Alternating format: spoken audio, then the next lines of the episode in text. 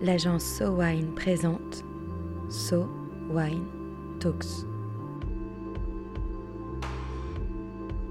La première série de podcasts analysant les tendances marketing et communication dans l'univers du vin et des spiritueux.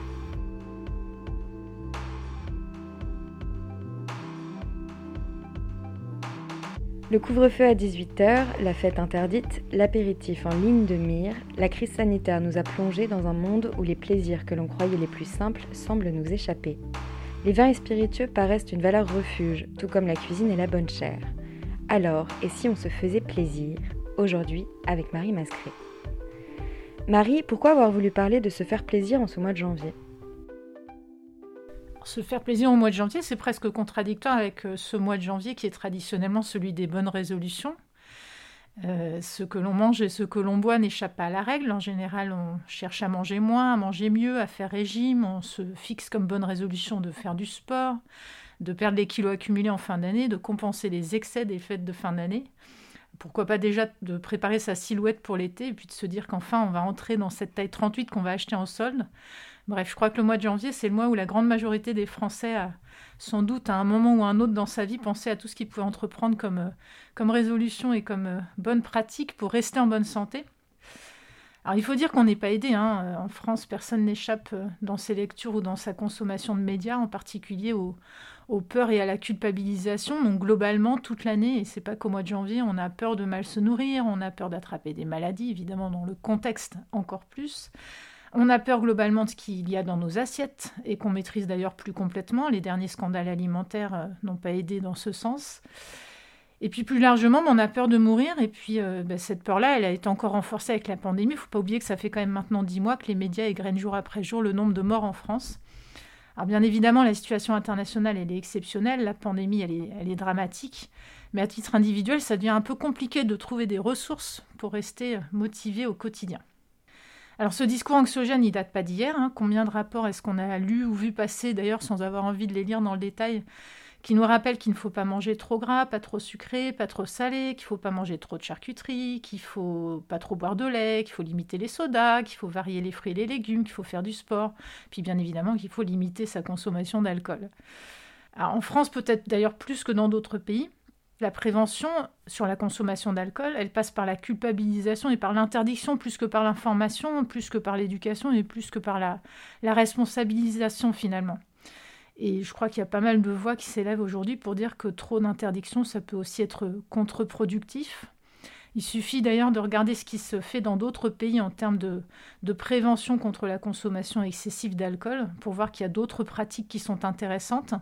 Euh, je pense au Canada, je pense aux prises de parole gouvernementales de la région du Québec, par exemple, qui historiquement, et c'est assez connu, euh, montrent qu'il est possible de sensibiliser les publics euh, avec de l'humour, avec de l'efficacité aussi, tout en leur montrant les effets néfastes des excès en tout genre à commencer par ceux d'une consommation déraisonnée d'alcool.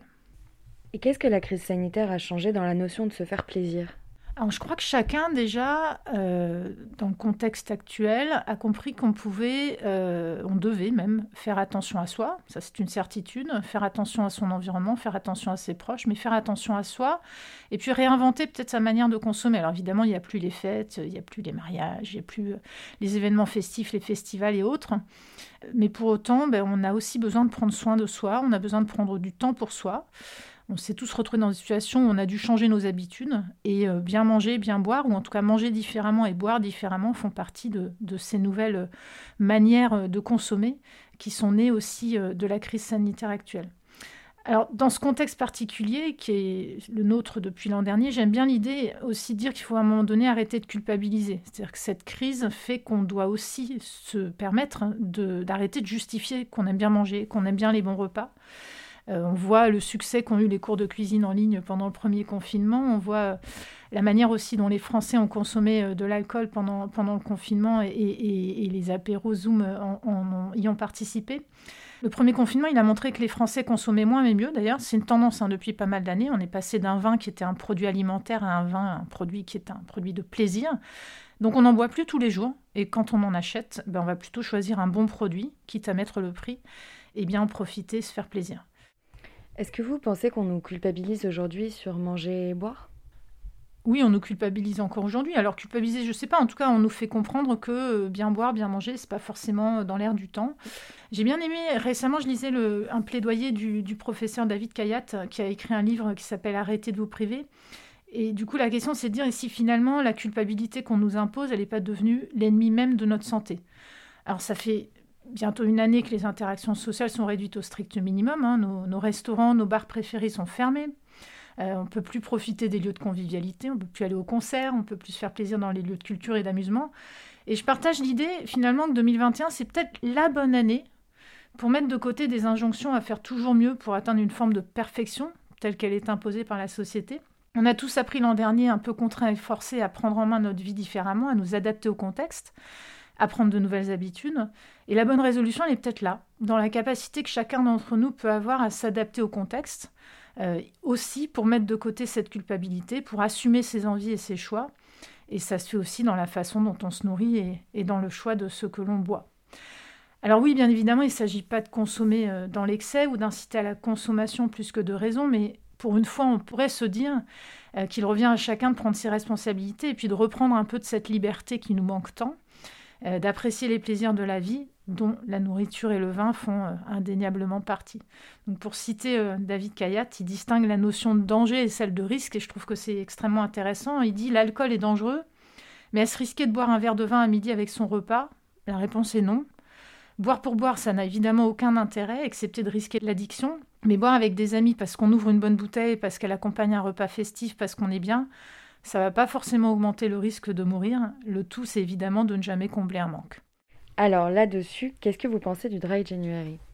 Alors le dry January, cette idée, ce principe, cette philosophie peut-être qui consiste à dire on ne boit pas d'alcool pendant tout le mois de janvier, qui est un concept anglo-saxon. Oui, au dry January, si vous en avez envie, pour plein de bonnes raisons.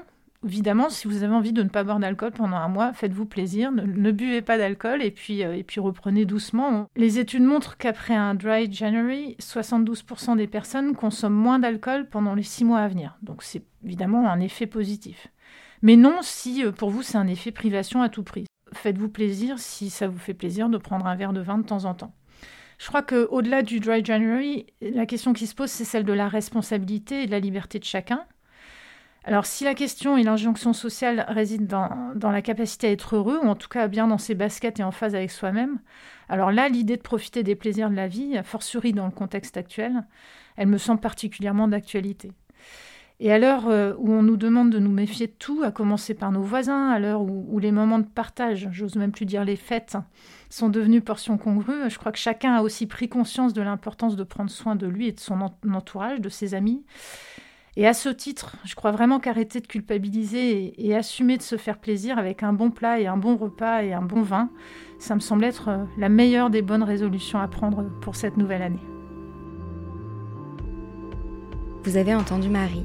Si SoWine pouvait vous souhaiter une bonne résolution à prendre cette année, ce serait pour une fois de vous laisser tranquille, de vous libérer des injonctions sociales et de profiter de ce moment si particulier pour faire enfin comme vous le sentez. Au fond, c'est un peu la façon So Wine de vous souhaiter une excellente nouvelle année. Un épisode conçu et produit par So Wine, écrit et réalisé par le studio Encore Encore. So Wine Talks reviendra dans quelques semaines pour décrypter à nouveau les tendances de consommation du vin et des spiritueux. En attendant, si vous avez aimé cet épisode, n'hésitez pas à le partager sur Twitter et Facebook et à lui donner des étoiles sur iTunes. À très vite.